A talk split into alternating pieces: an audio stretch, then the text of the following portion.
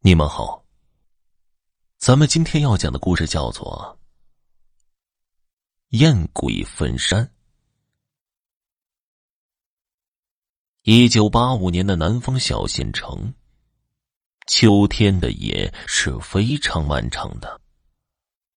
已经是晚上九点半了。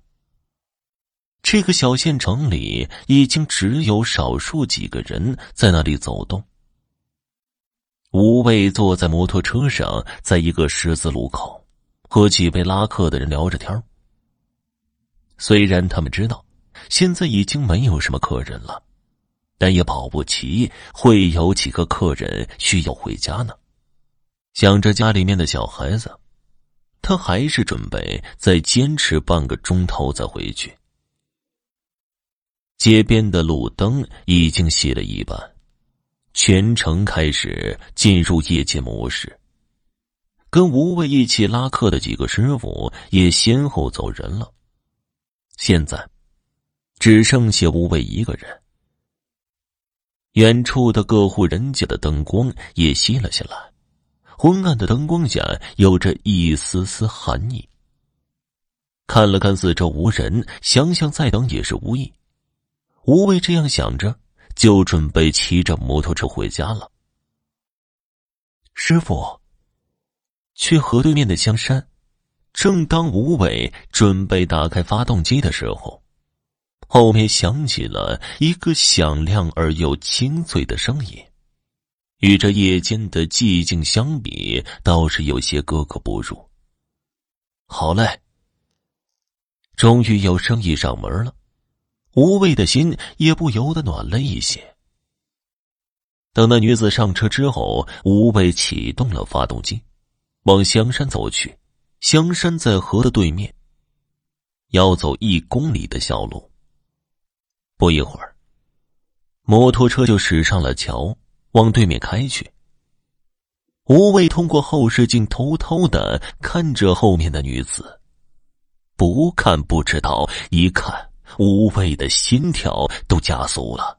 后面的女子是一身红色的装束，上面穿着红色的上衣，下身穿着一条红色的裙子，而嘴唇也是涂着浓色的口红，看得吴畏男性荷尔蒙不由得提升，他只得紧紧的压抑着自己，才不至于让摩托车不受控制。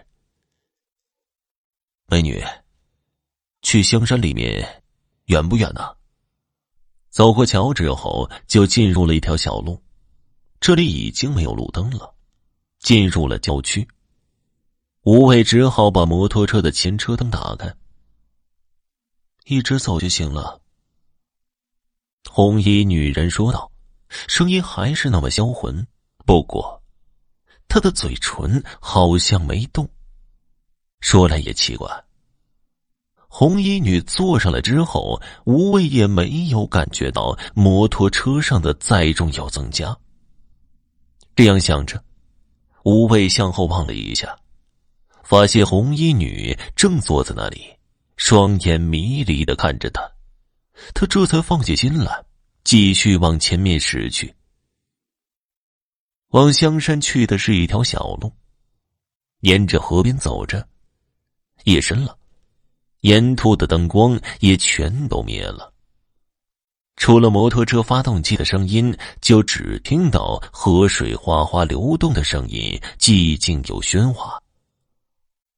越往前走，感觉到越偏僻，而这里已经看不到人家了。走了大约三四分钟，终于看到有一座房子立在半山上，不过确实没有灯光。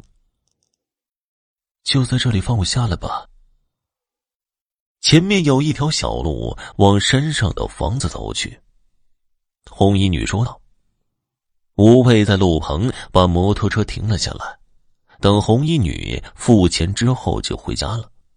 不好意思，我忘了带钱了，跟我回家拿吧。”吴卫正准备收钱走人的时候，红衣女说道：“她本想拒绝的。”不过，当看到红衣女那妖娆的身躯和勾人的眼神的时候，吴畏只好把摩托车熄火，与红衣女一起往山上的房子走去。红衣女快速的走在前面，吴畏就跟在后面。红衣女进门之后，点亮了一盏煤油灯，在灯光的照耀下，红衣女显得更加的性感。给你钱，不用找了。红衣女给了吴畏一张一百元。那怎么能行呢？吴畏接过钱，准备找零。要知道，在那个时候，一百块钱可是能买三十斤猪肉了。吴畏刚把钱放进口袋，红衣女就抱住了他。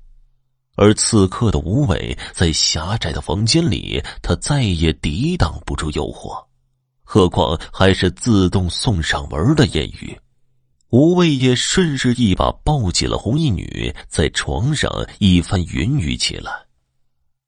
那一夜，是吴畏的人生中过得最难忘的一夜。第二天，当太阳升起来的时候，吴畏揉了揉朦胧的双眼。而自己却还沉浸在昨晚的幸福之中，可他的身边早已没有了红衣女的身影，而自己却是衣衫不整。当他穿好衣服的时候，脚差点绊倒，自己竟然睡在了香山的坟山上。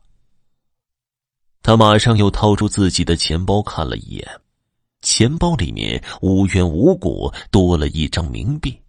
而昨晚的那一百却没了踪影，一想到这里，吴畏却是觉得毛骨悚然，赶紧骑着摩托往家里赶去。从此以后，他再也不敢晚上骑着摩托车跑活了。好了，今天的故事就讲完了，感谢收听。